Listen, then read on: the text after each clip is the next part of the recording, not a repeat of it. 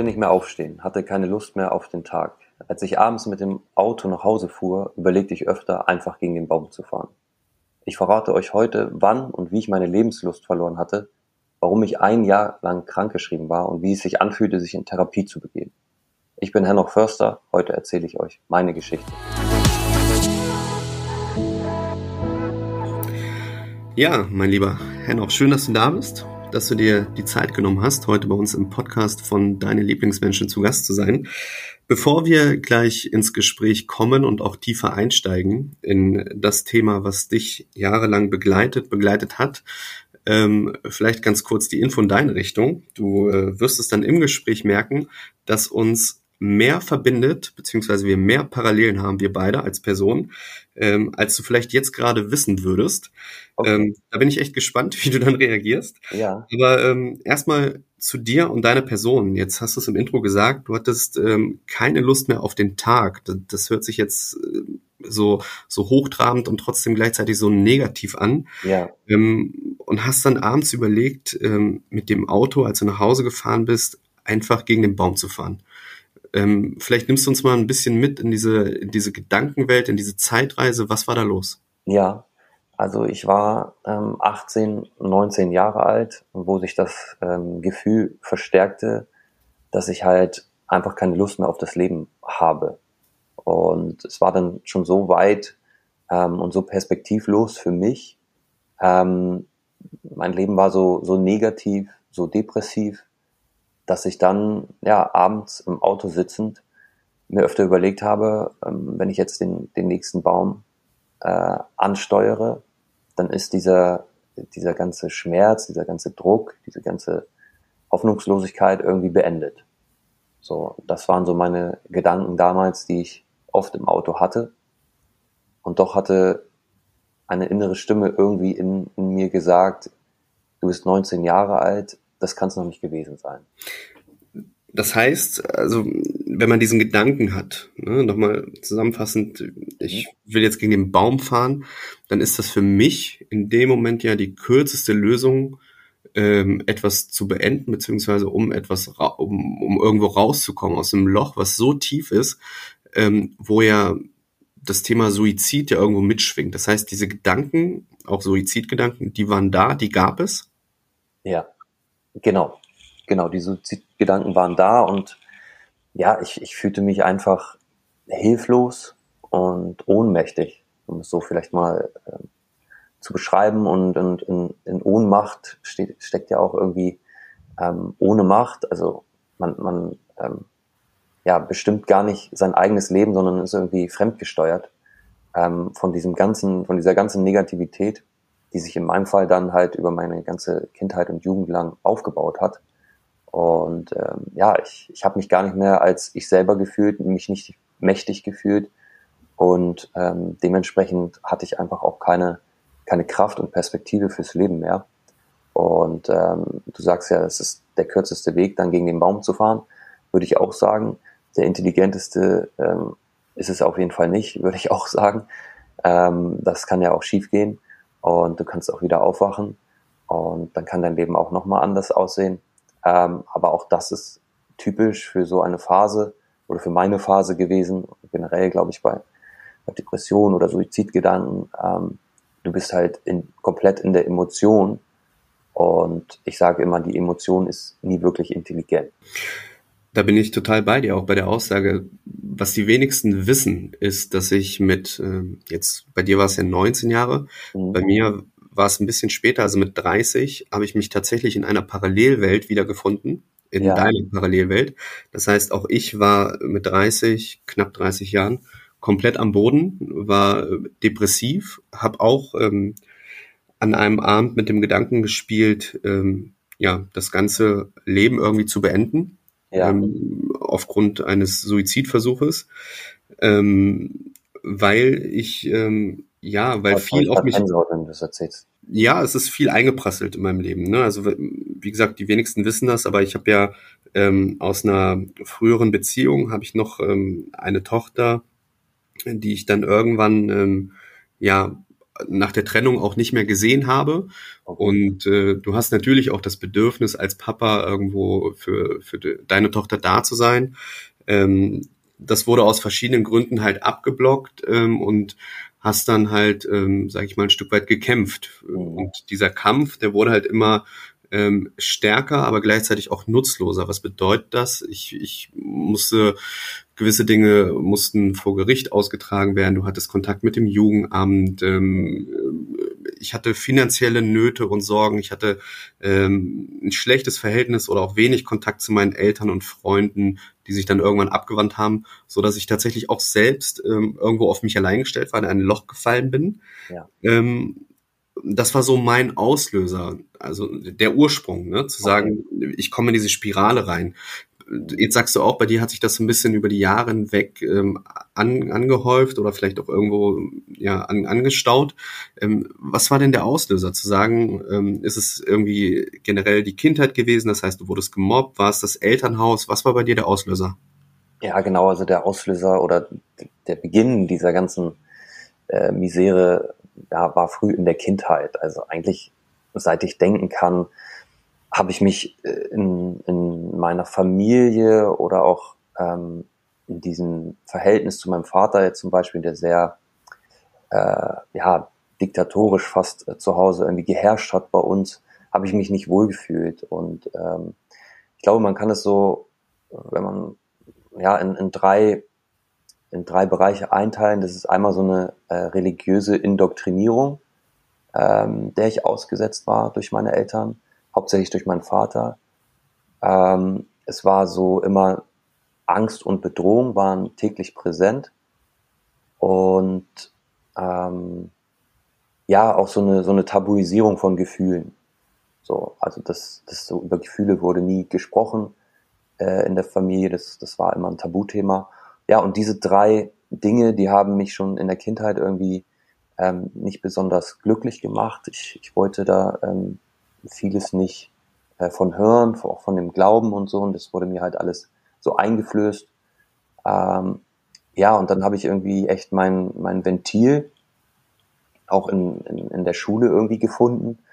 Und ich wurde da nicht selber gemobbt, sondern war er der, der gemobbt hat, um irgendwie meine Aggression, die sich zu Hause angestaut hatten, dann ähm, ja an anderen Menschen irgendwie auszulassen oder in der Schule auszulassen oder halt einfach ein, äh, ein scheiß Schüler zu sein oder ein Problemschüler oder so, wie, wie die äh, Lehrer es wahrscheinlich bezeichnen würden. Und äh, so hatte ich da mein Ventil und so hatte ich eigentlich auch Parallelwelten. Ich war einmal der, der hörige, artige äh, Herr noch zu Hause, der sich irgendwie untergeordnet hat. Ähm, und dann der, ja, der böse, der böse Schüler draußen so ein bisschen. Ähm, und das hatte sich so, ja, über die Kindheit und Jugend durchgesetzt und dann ging es halt, mh, hm, als ich elf war, damit los, dass sich meine Eltern dann auch ähm, gestritten haben. Das war das erste Mal, als ich elf war, das weiß ich noch, als wäre es gestern, da kam ich aus dem ähm, Austausch aus Estland zurück mit dem Fußball, waren wir zwei Wochen dort. Ich war den ersten Abend da und da gab es so einen heftigen Streit, ähm, dass irgendwie mein Vater ist abgehauen, alle zu Hause, also wir sind äh, äh, fünf, äh, also vier Geschwister habe ich noch und meine Mutter, wir haben irgendwie alle zu Hause irgendwie geweint, wussten überhaupt nicht, was los ist. Und ähm, ja, das war so der Tag, wo dann auch noch dieser Streit ähm, zwischen meinen Eltern stattfand. Und der ging dann drei Jahre lang, immer mal wieder. Es war auch so eine sehr prägende Zeit für mich im Alter von elf bis 14. Ähm, es war eine, eine Phase der Unsicherheit, ähm, wie geht's weiter, ähm, familiär, existenziell, finanziell. Ja, und dann ist mein Vater irgendwann ausgezogen, ähm, als ich ähm, 14 war. Ähm, und dann war das ehrlich gesagt für mich eine Befreiung. Ähm, war erstmal glücklich dann, dass diese Schreckensherrschaft irgendwie vorbei ist. Und ja, dann sind wir aber leider un, unmittelbar danach, schon fast äh, ein halbes Jahr später oder so, kam meine Mutter dann, äh, als ich auf dem Bolzplatz gespielt habe mit meinen Kumpels, kam meine Mutter an einem Freitagabend, weiß ich auch noch, als wäre es gestern um 18 Uhr vorbei und hat gesagt, wir ziehen hier weg. So, und da ist dann sozusagen mein letzter Halt, ähm, die Heimat irgendwie äh, weggebrochen. Dann sind wir umgezogen und ab diesem Zeitpunkt ähm, ja, wurde es dann irgendwie so, so richtig äh, intensiv, dass ich ja auch schon so psychosomatisch reagiert habe, hatte irgendwie so Migräne, ähm, nervösen Magen. Ähm, wir haben dann eine CT gemacht, äh, Magenspiegelung, nichts gefunden. Dachten, das ist was Körperliches. Von Psyche habe ich bis dato noch nichts gehört gehabt. Ja, und dann ähm, hat sich das, diese, diese Negativität in meinen Kopf reingepflanzt und hat sich dann von 15 bis 19 extrem entwickelt. So. Das heißt, man kann ja schon sagen und festhalten, dass das Thema Depression ähm, etwas, wovon man ja in diesen jungen Jahren nicht wirklich weiß, schon unterschwellig mitgespielt hat. Mhm. Weil, also bei mir, ich muss auch sagen, ich, ich habe ein Stück, äh, ein Stück weit Gänsehaut, weil ich ähm, das, was du erzählst, da finde ich mich zu 100 Prozent wieder.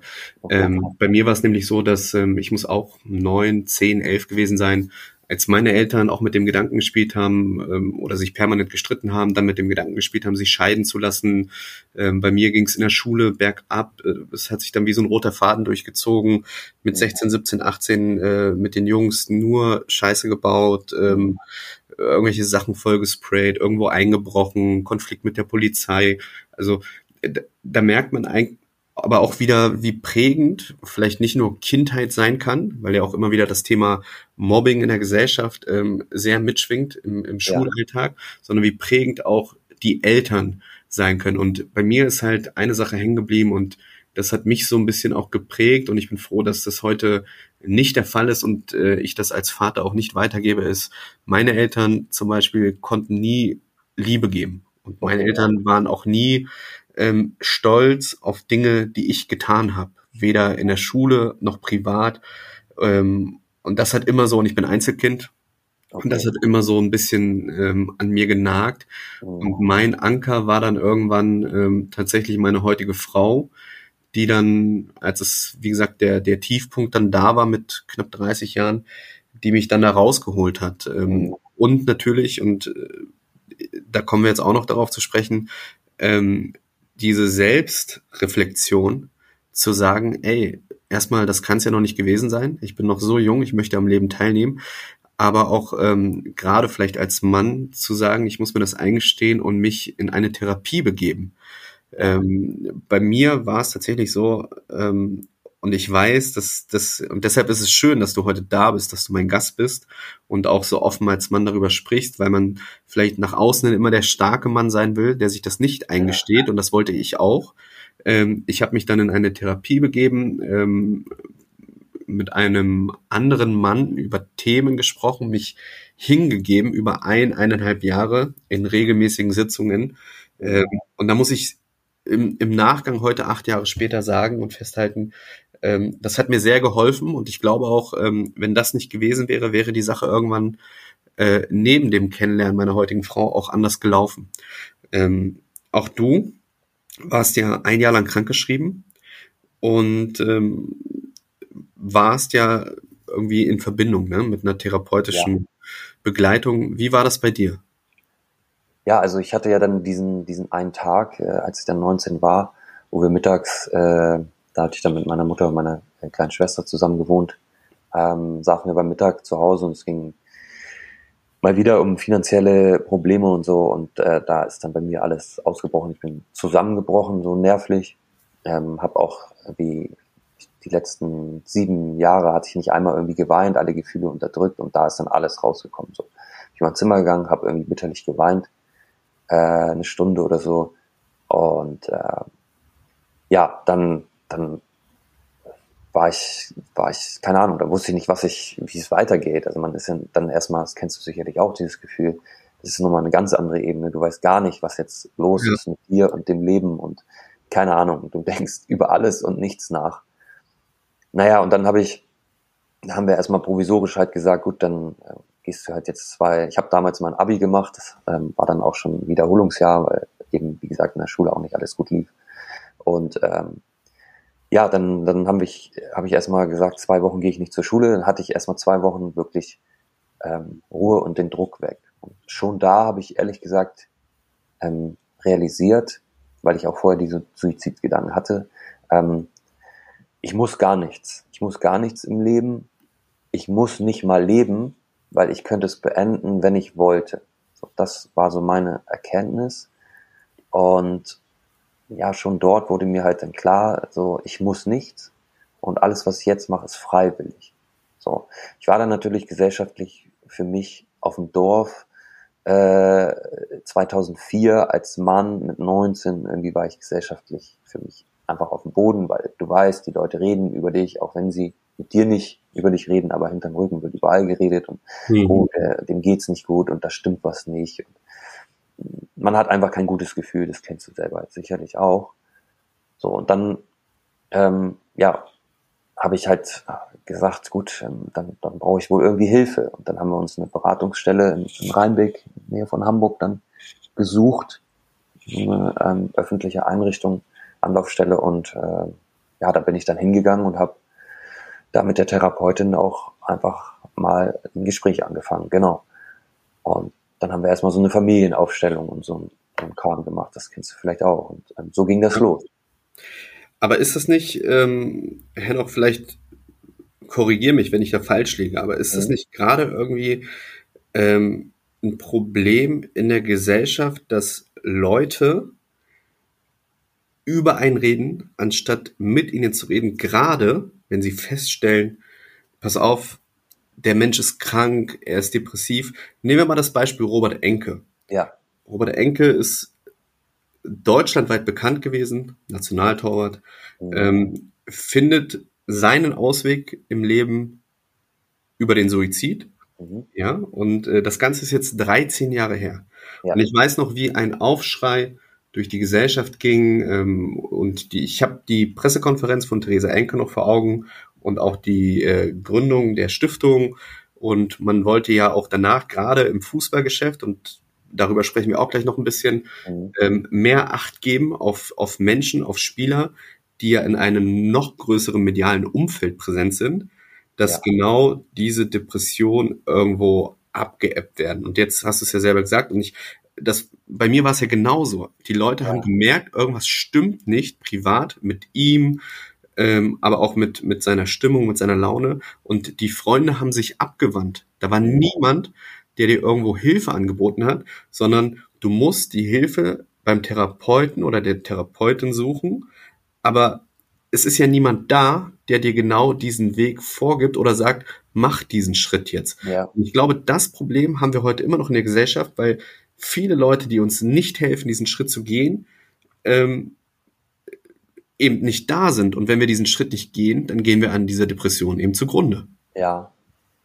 Ja, also ich habe, ich war früher oder damals war ich, ähm, als, also als ich 19 war und das, das ähm, passierte, da war ich dann im, im Nachgang auch ein bisschen enttäuscht oder sauer so auf meine, auf meine Freunde, weil die auch irgendwie mir nicht wirklich geholfen haben oder so. Aber ich habe dann auch später reflektierend gesagt, gut, ich meine, die waren auch alle so alt wie ich, die waren damit überfordert, die kannten das nicht, die konnten damit vielleicht auch nicht um, wollten auch ihr Leben leben.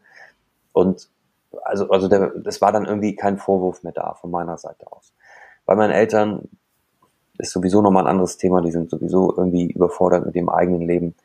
Sehe ich auch jetzt natürlich anders, aber letztendlich kann natürlich auch ein, weder ein Freund noch ein Familienmitglied, so, so gut man sich auch versteht, nicht einen Therapeuten ersetzen, weil ähm, meiner Meinung nach einfach diese Objektivität nicht da ist ähm, und es ist immer irgendwie ein subjektiver Einfluss durch die Familienhistorie, durch das Geflecht. Ähm, Freundes, Freunde haben vielleicht nochmal auch eigene ähm, Motivation bei ihren Aussagen und so ein, so ein Therapeut, das habe ich gemerkt und da muss ich auch sagen, da bin ich mit einem großen Vorurteil in diese Therapie gegangen. Ähm, ich habe halt gedacht, scheiße, jetzt werde ich so hier so verhört und ähm, beleuchtet und was ist denn nachher, wenn ich falsch antworte oder irgendwie so. Muss, Kenn, kennst du auch, ne? Man muss die Hose schon sehr runterlassen. Ja. Ja, und ich dachte halt so, das wird dann so vielleicht negativ bewertet, weil so bin ich ja auch groß geworden, ne? dass Dinge irgendwie ähm, ja nicht positiv oder mit Liebe ähm, bewertet wurden, sondern immer so negativ. Naja, und dann war ich da und dann habe ich gemerkt, krass, es ist null Wertung dabei. Es ist einfach nur erstmal ein Zuhören und ein Aufmerksamkeit, äh, aufmerksam machen auf ähm, auf deine Potenziale. Und ähm, ja, also dieses Vorurteil wurde relativ schnell über den Haufen geworfen, dann auch ähm, durch die Tatsache, dass ein Psychologe oder eine Psychologin, die es bei mir war, ähm, einfach nicht böse ist und dir nichts Schlechtes will, sondern sie will dir einfach nur helfen. Sie will dir helfen und sie kann dir helfen.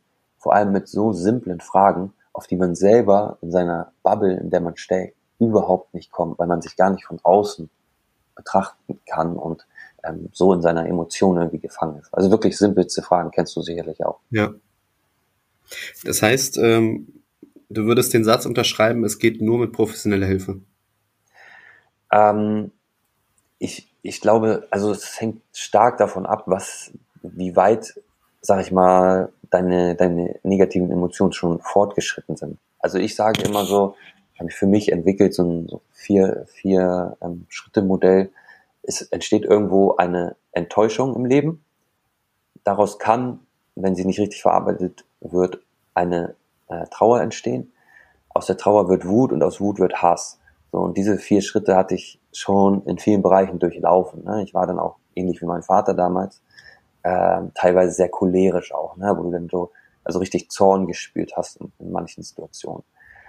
Und ich glaube, es hängt stark davon ab. Ich habe gerade mit einem Fußballspieler auch über ähm, den Tod seines Vaters gesprochen, zum Beispiel. Der wurde in seiner Enttäuschung, in seiner Trauer, ähm, wurde der halt von seiner Familie oder die Familie hat sich selber da gut aufgefangen, weißt du? Und die haben relativ früh interveniert. Wenn du aber schon zu fortgeschritten bist und alles irgendwie zusammenkommt, glaube ich nicht, ähm, dass dir Familie oder Freunde helfen können, sondern wirklich nur ein, ein ähm, professioneller Psychologe. Hennoch, was würdest du denn deinem alten jugendlichen Ich, wenn du ihm begegnen würdest, ne, mhm. für den Fall das, ähm, mit auf den Weg geben? Boah, was würde ich dem alten jugendlichen Ich mit auf den Weg geben? Ähm, du bist gut so, wie du bist, auf jeden Fall.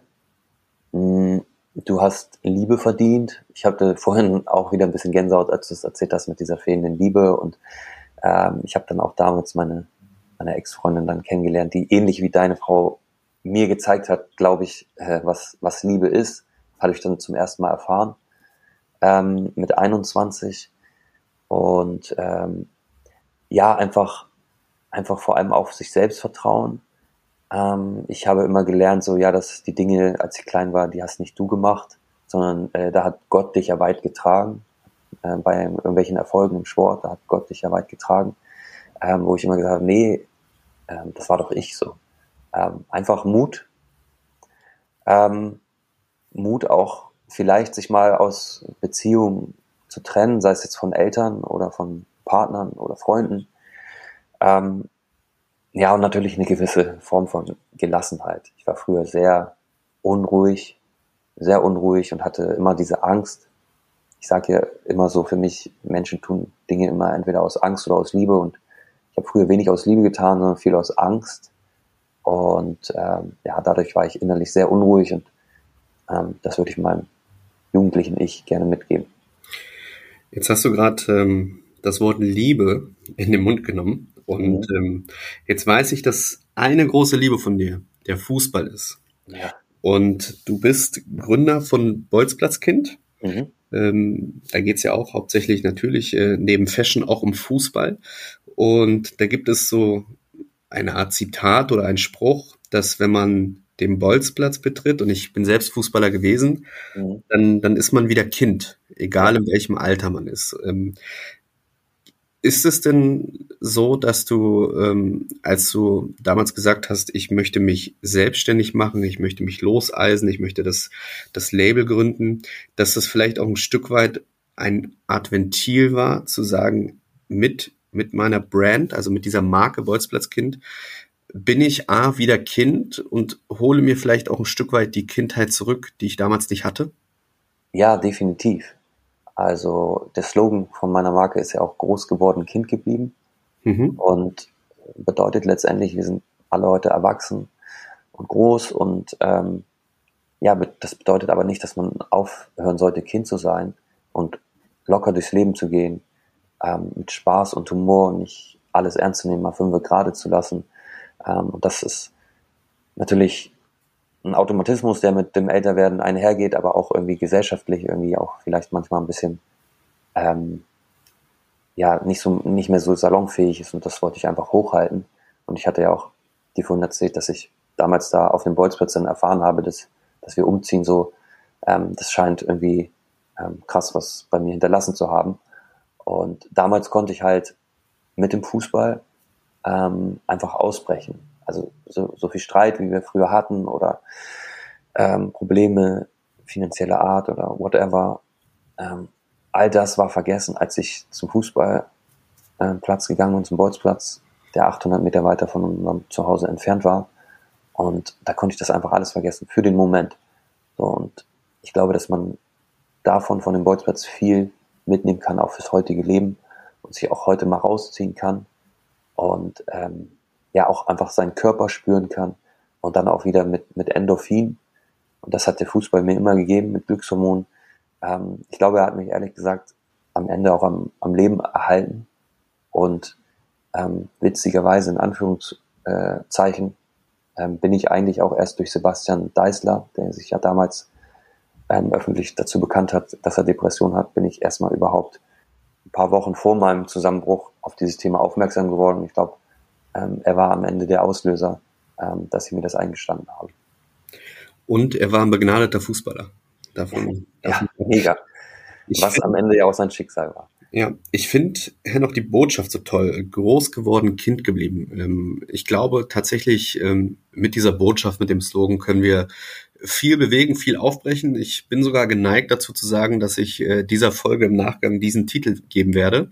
Mhm. Ähm, erst hatte ich den Gedanken, vielleicht irgendwas mit Depression zu nehmen, aber ich glaube, wir sollten die Folge groß geworden, Kind geblieben nehmen, ähm, um darüber mehr gesellschaftlich ähm, über das Thema zu berichten und da aufzubrechen, ja. weil ich glaube, wir haben da echt ein großes Delta ähm, und ich merke aber auch heute, ähm, wie, wie gut das ist, dass wir Menschen wie dich haben, die als Gesprächspartner da sind, die mit uns offen äh, darüber reden, weil bei dir hat ja auch ein Wandel stattgefunden. Du bist, ähm, so erlebe ich dich zumindest gerade in dem Gespräch, du bist sehr reflektiert, sehr aufgeräumt, ähm, hast irgendwie einen klaren Fokus, ein klares Mindset. Ähm, das ist ein langer Prozess gewesen. Ich kenne das von mir selbst. Ähm, ich bin heute 38 Jahre jung ja. Wie gesagt, vor acht Jahren war ich am Tiefpunkt, ähm, sowohl privat als auch finanziell. Ähm, das Ganze ist auch erst ein paar Jahre her. Ähm, und der Ursprung liegt ja viel, viel weiter zurück. Also man kann ja eigentlich fast 30 Jahre zurückgehen. Mhm. Ähm, und das muss man sich mal vorstellen. Das heißt, wir haben hier ein Thema, womit wir uns, ähm, wenn wir irgendwann mal 60, 70, 80 Jahre werden, äh, fast ein halbes Jahr irgendwo unterschwellig äh, damit beschäftigt haben. Ähm, Leben. Ja, also ich glaube, da, da müssen wir rein. Ja. Ja, und es ist, es ist so, das ist so eine Sache, ich meine, man soll Sachen nicht hinterher trauern, aber wenn man mal ehrlich ist, macht man es ja schon manchmal und denkt sich so, ah, scheiße. Aber wenn ich, ich bin so ein Mensch heute, ich achte sehr viel auf Energie, auch wenn ich Menschen kennenlerne, ähm, geben sie Energie, nehmen sie Energie. Und auch ich selber, ich habe in dieser Zeit so viel Energie verloren, Marcel, wo ich sage, mein Gott, ähm, die hätte ich gerne für etwas anderes eingesetzt, ne, als für dieses, diese Negativität. Und ja, heute, heute kann ich meinen Energiehaushalt ganz gut führen. Und man muss sich aber auch immer wieder dafür trainieren und sich dessen bewusst sein, ähm, dass es deine Energie ist und dein Leben. Und ja, also du bist auch tief gefallen einmal, du warst gesellschaftlich irgendwie auch auf dem Nullpunkt, ich auch. Und dadurch muss ich auch ehrlich gestehen, habe ich ähm, kann ich auch nichts mehr verlieren. Ne? Ich war einmal auf dem Nullpunkt, ich sage mir immer, hey, selbst wenn ich irgendwas versuche, ähm, was vielleicht eine Herausforderung ist oder ein Risiko, ich mache es halt einfach, ich bin mutig, weil am Ende, ich war einmal unten und das ist das Maximum, was mir nochmal passieren kann. Ich komme immer zurück. So, und das macht einen letztendlich stärker, auch wenn man einmal auch öffentlich ähm, sagt, so ich, ich kann das halt nicht mehr und jetzt ähm, fange ich von vorne an. Und man wird halt auch krass respektiert, wenn man dann wieder zurückkommt. Also hast du sicherlich auch ähnliches Feedback bekommen. Absolut. Ich glaube, wenn man einmal den, den Spagat hinbekommen hat, ähm, sich selbst Dinge einzustehen oder auch mal öffentlich ähm, darüber zu reden. Bei mir war es auch eine Zeit lang, und das, das mache ich heute auch noch an, an schwachen Tagen oder an schwachen Momenten, ist einfach auch mal loszuheulen. Ähm, da muss man sich wirklich nicht zu schade sein. Ähm, was mich nochmal abschließend interessieren würde, Herr noch, gibt es Dinge im Leben, die du bereust? Äh, definitiv. Also ich hatte das ja vorhin gesagt, ich habe in der, in der Schulzeit viel gemobbt zum Beispiel. So jetzt, ähm, was haben wir, wie alt bin ich denn jetzt? 36, sagen wir mal 20 Jahre zurück. Ähm, 20, 25 Jahre zurück, tut mir das natürlich äh, sehr leid für diese Menschen, dass ich ihnen irgendwie etwas angetan habe, ähm, wofür sie gar nichts konnten. Ähm, nur weil ich mein, mein Ventil hatte zum Beispiel. Ne? Hm. Ähm, aber auf der anderen Seite kann ich mir natürlich auch klären, warum es passiert ist. Und dennoch tut es mir leid und ich bereue das natürlich so. Ähm, ja, bereue ich sonst noch was? Natürlich bereue ich auch Dinge, die ich nicht gemacht habe. Das, glaube ich, bereue ich am meisten. Also sei es, ähm, man hat mal irgendwie zum Beispiel eine Frau nicht angesprochen, weil du in dem Moment gerade irgendwie äh, das nicht gefühlt hast oder so. Und dann im Nachgang denkst du dir, oh, fuck, hätte ich mal. Also diese, diese Chancen nicht zu nutzen, teilweise. Hm. Oder auch, auch ähm, vielleicht manchmal auch, ähm, jetzt wenn wir nochmal bei einer Frau sind oder so, ähm, triffst dich mit einer Frau ein paar Mal und irgendwie lässt es dann, lässt es dann so ausklingen oder so und dann merkst du so vielleicht ein Jahr später, hm, war ja doch gar nicht so schlecht, weißt du? Also einfach den, die Chancen irgendwie auch mal zu sehen und zu nutzen. Also, weil da habe ich, habe ich, muss ich sagen, vieles bereut. Oder aber, dass man eben nicht Fußballprofi geworden ist. Auch das habe ich gelesen. Ja. Ähm, auch da kann ich die Parallelwelt wieder bemühen. Ich war äh, kein schlechter Fußballer, habe auch okay. Niedersachsen äh, hier im Kreis Wolfsburg, da wo ich groß geworden bin. Ähm, ja. Das ging dann hoch, Bezirksliga, Landesliga, Niedersachsen-Auswahl. Ähm, aber dann kam tatsächlich auch die Phase, ähm, so wie ich das bei dir verstanden habe, wo auch mal die eine oder andere Frau oder das eine oder andere Glas Alkohol äh, ja. dem Ganzen im Weg stand, um am Ende mit äh, Ende 20 dann doch wieder irgendwo in der Kreisliga zu landen. Ähm, aber nichtsdestotrotz, ähm, und das ist immer, glaube ich, wichtig im Leben, auch egal, wenn man da drauf blickt, ob man 38 ist, ob man 58 oder 78 ist. Ähm, ich bin heute an dem Punkt, auch nach allen Höhen und Tiefen, die ich erlebt habe, ähm, und auch nach, nach der Therapie und tatsächlich, wirklich, also alles, was wirklich so dann mit hinten noch dranhängt. Ich bin ähm, sehr fein mit meinem Leben. Ähm, auch wenn es morgen im Worst Case vorbei wäre, tatsächlich, ähm, ja. kann ich aber zurückblickend sagen, ähm, dass ich gelebt habe. Ja, ich bereue auch viele Dinge im Leben, würde wahrscheinlich das eine oder andere auch nochmal anders machen wollen. Aber ich glaube, wichtig ist am Ende des Tages, und das ist auch so als Message, als Satz ähm, hängen geblieben in unserem Gespräch, ähm, und das würde ich auch gerne über diese Folge mit nach außen tragen, dass wir immer wieder aufstehen. Auf jeden Fall. Es geht, es geht immer weiter. Das ist, und es gibt, ganz ehrlich, Marcel, es gibt für jedes Problem gibt es eine Lösung. Das habe ich früher nicht gewusst, aber es, es ist tatsächlich so. Und ähm, am Ende ist ja, die Dinge passieren so oder so. Die Frage ist, wie gehst du halt damit um? Das ist das Entscheidende. Das ist das Entscheidende und das Schöne ist, wir haben mit, äh, mit den Lieblingsmenschen und mit allen, äh, die dazugehören, haben wir ein Format geschaffen, wo Leute genau diesen Rettungsanker haben, dass wenn sie vielleicht niemand äh, im privaten Umfeld haben, mit dem sie reden können, dann können sie aber zu uns kommen, sie können zu dem Format kommen, sie können sich mit Henoch austauschen, sie können sich mit mir austauschen, aber auch mit den Menschen da draußen und können vielleicht auch mal ähm, ja im Verborgenen genau über solche Themen sprechen. Das ist, äh, finde ich, sehr, sehr wichtig. Ähm, ich erinnere mich auch gern zurück an den ersten Lieblingsmenschen, ähm, Alina, ja. vor, vor über zwei Jahren auf dem Format, die über ihre Geschichte erzählt hat, dass sie in ihrer Kindheit von dem Nachbarn sexuell belästigt wurde. Das Ganze ist über 30 Jahre her okay. und hat dann im Laufe der Zeit, das Format ist immer mehr gewachsen, sie hat sich immer mehr mit den Leuten ähm, innerhalb des Formates ausgetauscht und hat dann nach über 30 Jahren den äh, Weg zum Therapeuten geschafft, um sich da nochmal neu zu öffnen, okay, um, um da einiges mit rauszunehmen fürs Leben. Und das ist äh, sehr, sehr stark und ich glaube, dafür lohnt es sich auch sowas zu machen. Ja, definitiv. Und wenn ich dir jetzt auch nochmal hier den Respekt zollen äh, darf dafür, also geile Seite ähm, und auch für, wir waren vorhin bei dem Thema Ventil und für, für viele Gäste auf deinem Profil auch wahrscheinlich einfach mal ein Ventil, einfach mal den, den Druck rauszulassen und einfach mal über die Dinge zu reden, die ähm, sie beschäftigt. Und ähm, das ist für viele sicherlich, wie du ja auch schon sagst, dann ein erster Schritt, vielleicht auch zum, zum Therapeuten. Ähm, allein das darüber reden oder reden an sich hilft auf der Welt immer irgendwie weiter bei Problemen. Absolut. Henno, ich äh, danke dir für deine Zeit, für das offene Gespräch heute. Wir haben viel mitgenommen. Wir sind äh, ja einmal in deine Welt mit eingetaucht. Wir waren in deiner Kindheit, wir waren in der Gegenwart, wir haben über deine große Liebe, den Fußball gesprochen, über das äh, dein Label Bolzplatzkind. Du hast uns äh, ein bisschen aufgeklärt, wie es zu deiner Depression gekommen ist. Und ich möchte mich an dieser Stelle stellvertretend für alle Hörerinnen und Hörer da draußen auch schon mal bedanken, dass du dich da und gerade auch als Mann heute dem Thema gestellt hast, den Fragen gestellt hast. Und ähm, ja, ich hoffe, dem einen oder anderen, den es da irgendwie ähnlich geht, ähm, ja, ein Stück weit die Augen geöffnet hast. Vielen, vielen Dank dafür. Ich danke dir, Marcel.